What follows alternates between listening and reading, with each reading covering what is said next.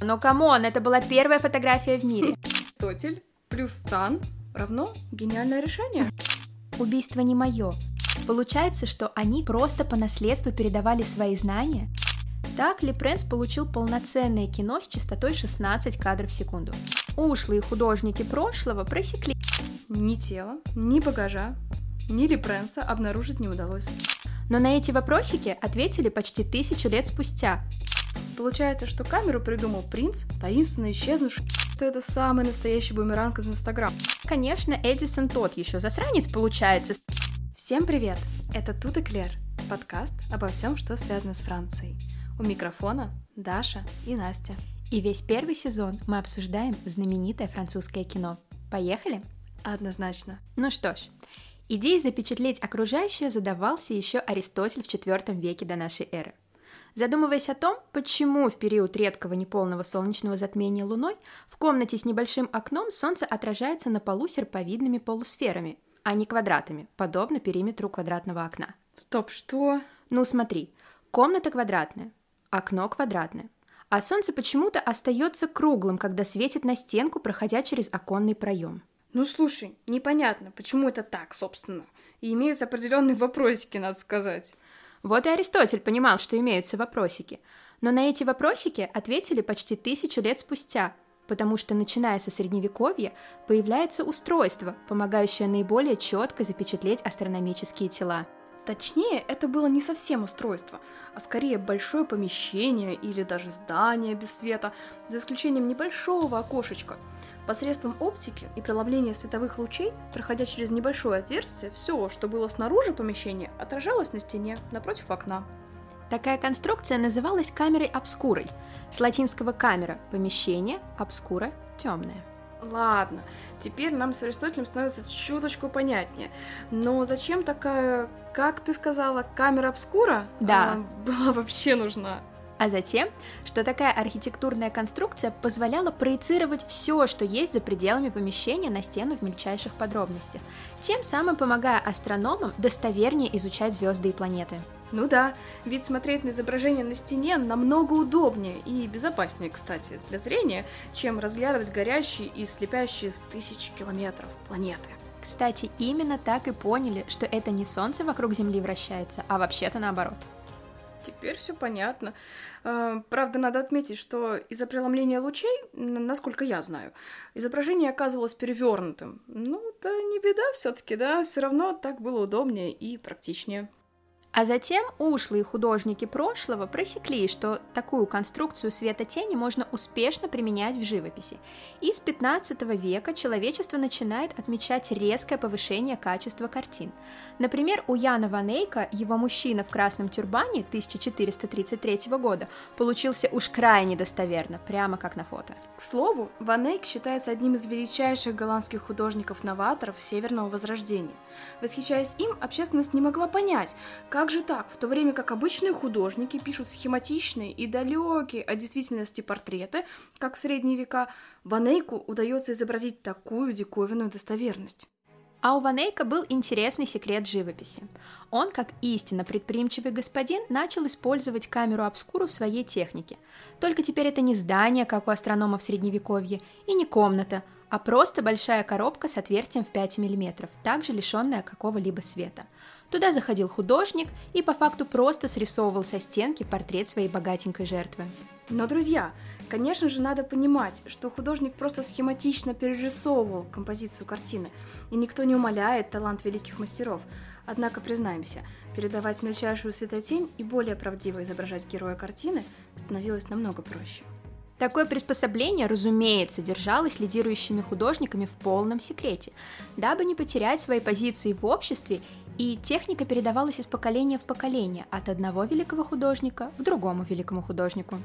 Кстати, камерой обскура в живописи пользовались аж до 19 века, до прихода импрессионизма, но это уже совсем другая история.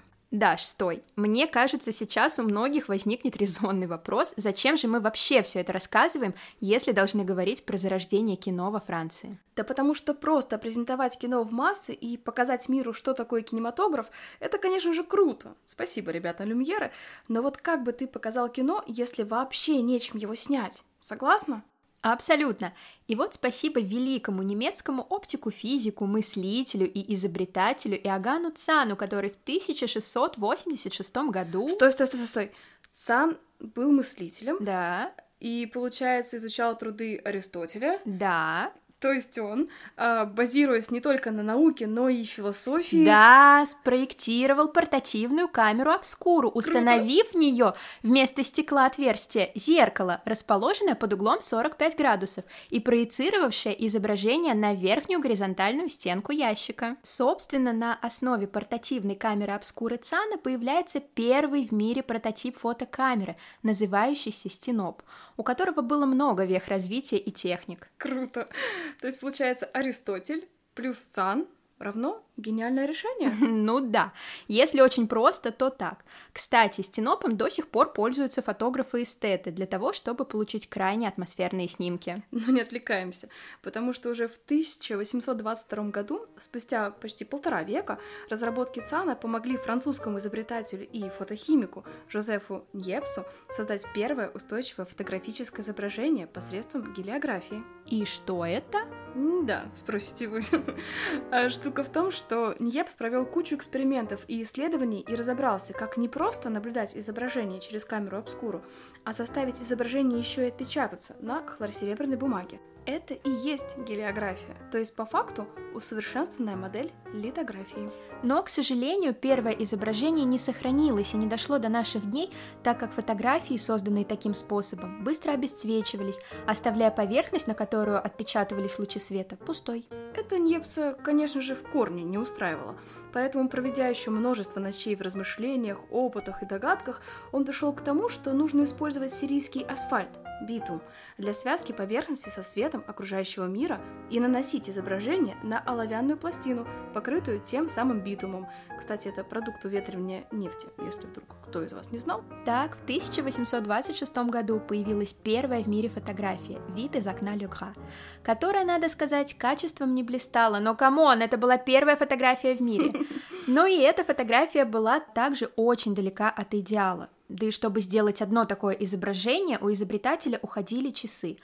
Плюс были некоторые проблемы с тиражированием таких фотографий, то есть сделать много копий было почти невозможно, что с точки зрения индустриального и коммерческого развития продукта невалидно. Но, но прелесть этой истории в том, что Жозеф Ньепс знакомится с Луи Даггером, французским художником, химиком и изобретателем, который, в свою очередь, также самостоятельно стремился изобрести аппарат, способный останавливать время и оставлять на физическом носителе изображение, которое проецирует та самая камера обскура Иоганна Цана. И 14 декабря 1829 года они подписывают контракт и совместно начинают работу над диорамами, а также ведут тесную переписку. Занятно, что переписку они вели особенным зашифрованным способом, очень опасаясь, что кто-нибудь может украсть их наработки. Ну а ты бы не боялась, что твои уникальные разработки могут бесстыдно стащить? Нет, ну, по крайней мере, опасалась бы, да. Но мы опять отвлеклись, ведь уже в 1833 году, к сожалению, после смерти Ньепса, Дагер доходит до понимания того, что чтобы сделать действительно четкую и долгоиграющую, так скажем, фотографию, которую можно еще и растиражировать неограниченное количество раз, нужно всего лишь использовать на пластине не битум, а серебро, обработанное ионом. Так наш мир получил первую в мире работоспособную технологию фотографии, названную дагеротипией в честь своего создателя и использовавшуюся в течение двух следующих десятилетий. Кстати, знаменитые фотографии той самой королевы Виктории были сделаны именно с помощью дагеротипии. То есть подожди, всего лишь догадки великого мыслителя Римской империи спустя чуть больше две тысячи лет переросли в настоящую фотографию? Казалось бы, обыденность наших дней. Но что же все-таки с кино, спросите вы? Скоро уже начнете про него рассказывать? Да-да-да-да, как раз и собирались. Не расходимся, друзья. Ну что ж, по факту кино придумал тоже француз, кто бы сомневался. Ну да, а француза звали Луи Лепранс. Да, вы правильно услышали. Если переводить, то получается Луи, который принц. Просто «le» — это артикль, а «prince» — это принц. Получается, что камеру придумал принц, таинственно исчезнувший истинный отец кинематографа. таинственно исчезнувший. Сколько вопросов, но обо всем по порядку. Сейчас все разложим по полочкам и наконец-то доберемся до создания кино. Но пока из сухой, но все-таки важной информации, Луи Эме Огюст Лепренс родился 28 августа 1841 года во Франции, в городе Мец. Отец Лепренса был майором артиллерии французской армии и офицером почетного легиона. Луи вырос, проводя много времени в студии друга своего отца, изобретателя первого способа фотографирования дагеротипии. Неужели того самого? Да, того самого Луи Даггера, от которого молодой Лепренс получил уроки фотографии и фотохимии. Представляете? Да-да, тот самый Даггер. Как же тесен мир, и как же все тогда логично складывается. Ньепс, Даггер, Лепренс. Кто же еще мог изобрести кино вообще? То есть, секундочку. Получается, что они все, зная друг друга, просто по наследству передавали свои знания. Ньепс передал Даггеру, Даггер доработал и передал Липренсу, ну, а Липренсу просто грешно было не создать первую кинокамеру. Теперь-то все понятно. Ох уж эти французы. Именно так. Но, не забегая вперед, Луи Лепренс получает образование в Парижской школе живописи и Лейпцигском университете, что, разумеется, дает ему академические знания, необходимые для будущих изысканий. И в 1866 году по приглашению своего студенческого товарища Джона Уитли он переезжает в Англию, в город Лидс. Что в графстве Вест-Йоркшир находится, кстати. Да, затем, недолго думая, женится на талантливой художнице и по совместительству сестре Уитли, Элизабет Уитли. А в 1871 году пара основывает Лидскую техническую школу искусств и разрабатывает новый способ нанесения цветных пигментных фотографий на металл и керамику. Собственно, благодаря этому им было поручено создавать портреты королевы Виктории и снимать ее портреты на камеру. Кстати, уже в это время Лепренс начинает проводить опыты по созданию приспособления, позволяющего сделать не просто фотографию, а движущиеся картинки. В 1881 году семья переезжает в США, где Лепренс работает в качестве агента компании Уитли, и параллельно он продолжает свои опыты по созданию движущихся фотографий. Тут-то Лепренс разрабатывает камеру с 16 линзами и патентует ее. Да, это все еще та самая камера обскура немецкого оптика и физика Иоганна Цана 17 века, но уже сильно модернизированная предшественниками Ньепсом и Даггером, и уже не с одной линзой, а аж с целыми 16. Да, камера уже смогла захватывать движение, но это все еще не было полноценным успехом Лепренса, поэтому он возвращается в Лидс в 1887 году, чтобы продолжить работу над прототипом видеокамеры. Он работает в собственной мастерской по адресу Woodhouse Lane 160. Именно по этому адресу и были сняты самые первые в мире фильмы. Ну а самым первым был «Человек, поворачивающий за угол» 1887 года. Знаете, мы когда впервые посмотрели этот фильм, ну, точнее, как фильм, скорее четырехсекундный ролик, мы поняли, что это самый настоящий бумеранг из Инстаграм. Да, конечно, нам сейчас маленькое четырехсекундное видео сложно назвать фильмом, но только представьте, какой же это был технический прогресс. Именно с него все и началось. Не будь человека, поворачивающий за угол, не было бы и Уолта Диснея, Хичкока, Нолана и всех остальных. Это же просто великолепно, друзья. То есть, по факту, Луи Ли Пренс апгрейднул камеру обскуру, добавив в нее 15 дополнительных линз, и получил настоящее кино, понятно? Совершенно понятно. Но уже в 1888 году Ли Пренс улучшает свое детище, перемещая линзы и устанавливая их в 4 ряда. Раньше они находились друг за другом, затрудняя процесс съемки. Теперь были две группы по 8 объективов, снабженных индивидуальными фотозатворами, поочередно делавшие серии снимков на две катушки рулонной негативной фотобумаги. Добавлю для сноски. Фотобумагу придумали Джордж Истман и Уильям Уокер в 1884 году. И выходит, что все изобретения, надо сказать, случались крайне вовремя. Согласна. Но в новомодной кавере Лепранса затворы запускались электрической батареей через специальный коммутатор. То есть пока одна группа из восьми объективов снимала происходящее, другая перематывалась на высоту в 4 кадра, ожидая своей очереди, таким образом организовывая непрерывный процесс съемки. Так Ли Пренс получил полноценное кино с частотой 16 кадров в секунду. А сейчас мы снимаем кино в 5000 кадров. Забавно. Вполне забавно. Но вскоре изобретатель создает хронофотографический аппарат с одним объективом и одной катушкой, что дало возможность получить более плавную съемку. В данном устройстве Луи Ли решил использовать катушку фотобумагой шириной 54 мм. О, тоже открытие. Ведь именно на 54 мм снимались все фильмы вплоть до 50-х годов 20 века. А это вел именно забытый отец кино, наш дорогой Луи. Да-да. А полученным аппаратом 14 октября 1888 года снят киноролик «Сцена в саду Раундхей», а позднее и движение транспорта по мосту Лиц, и аккордеонист. В качестве актеров, кстати, выступали члены семьи и друзья Ли Пренса, и это все были самые первые кинокартины в мире, если можно так нескромно сказать. Но уже в 1889 году Луили Пренс получает двойное франко-американское гражданство. И здесь надо понимать, что в то время весь интеллектуально-научный мир был прикован к изучению и созданию кинокамеры, и Америка была лучшим местом, где можно было наиболее успешно развивать и продвинуть свои наработки, благодаря, конечно, американским инвесторам.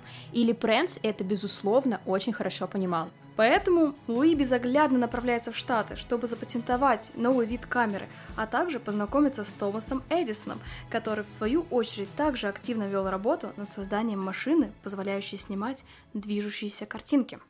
Но надо признать, что Эдисон не видел в будущей кинокамере нечто великое и масштабное как и не видел развития искусства в кино, а скорее наоборот. Видел машину, наподобие аттракциона, то есть лишь что-то, что позволяет наслаждаться кино только одному человеку.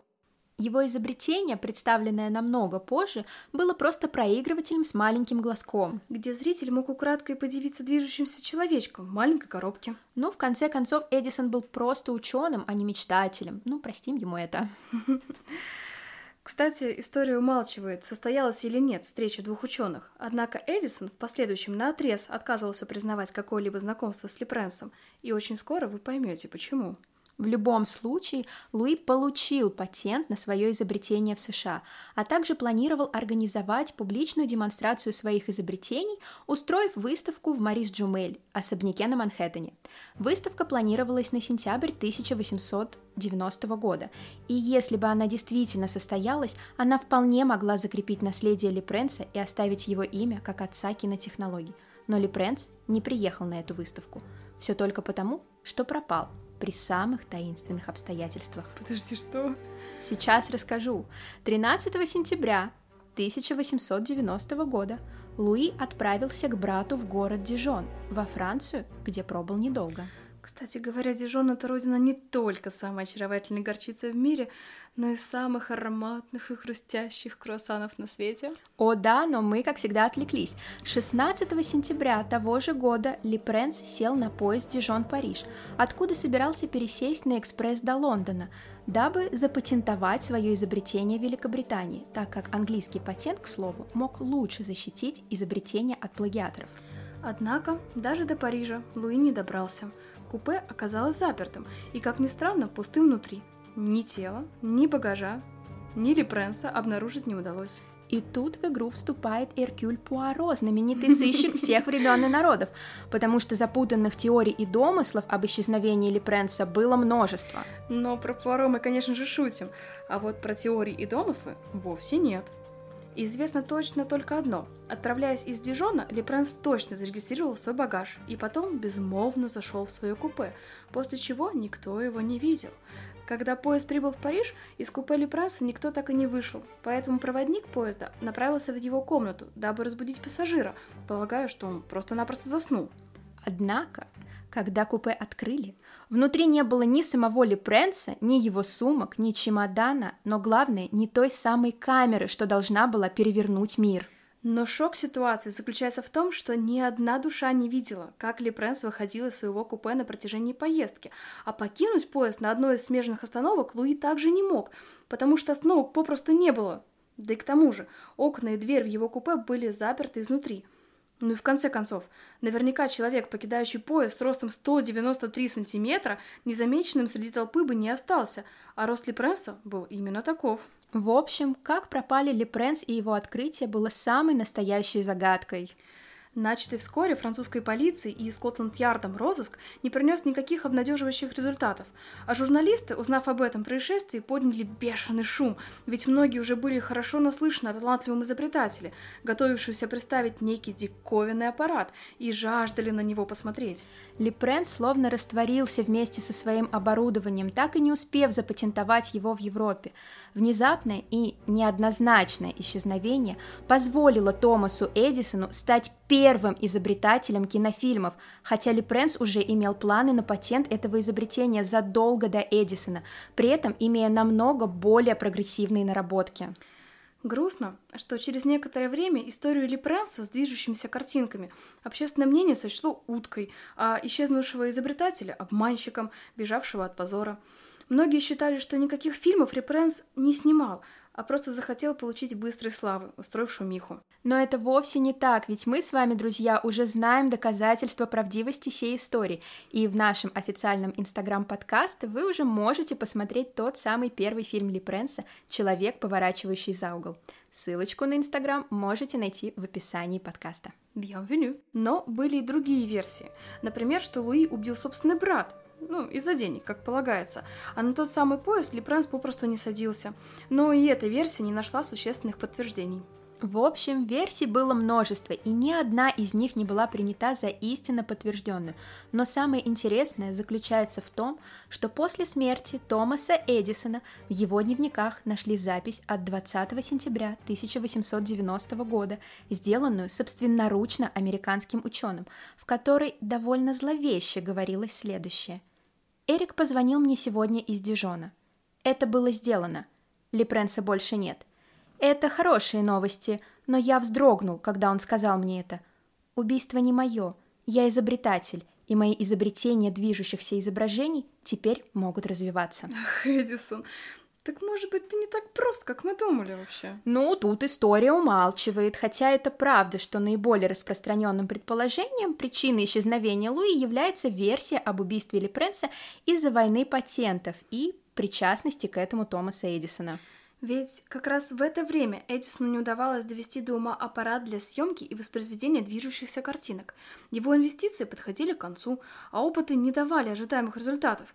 И как раз в это время, прямо в капкан, ну, в переносном смысле, конечно, к Томасу из Европы приехал талантливый, амбициозный Лепренс с готовым изобретением. И мы с вами прекрасно понимаем, что это могло подорвать как карьеру Эдисона, так и финансовое положение его могущественных спонсоров. Ну и логично, конечно же, со стороны Эдисона было бы помешать талантливому выскочке запатентовать аппарат, а заодно уничтожить все наработки, прибрав многие идеи к себе. Вот как вы думаете, встречались ли все-таки Эдисон или Прэнс еще тогда, в 1889 году в Америке, или все же нет? Этот вопрос мы оставим открытым. Додумывайте сами, где правда, как говорится. Да и в конце концов, кто сейчас разберет. Но мы со своей субъективной стороны всецело на стороне последней из версий. Уж очень складная, скажем так.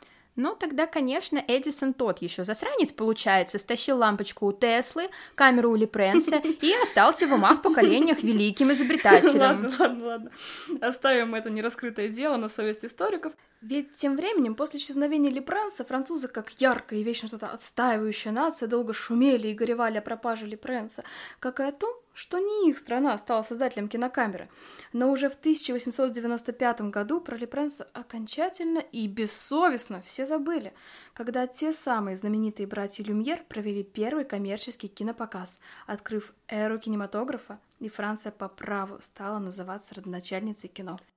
Ведь правда, о Лепренсе почти никто не знает. Информации о нем практически нигде нет, а в учебниках по истории кинематографа он значится междометиями. Тогда как все начиналось именно с него, и сегодня мы с вами об этом наконец-то узнали. Так почему же именно Люмьеры стали считаться родоначальниками кино? Как им это удалось? Что говорила публика, увидев первый фильм? И как стал развиваться кинематограф после появления люмьеров.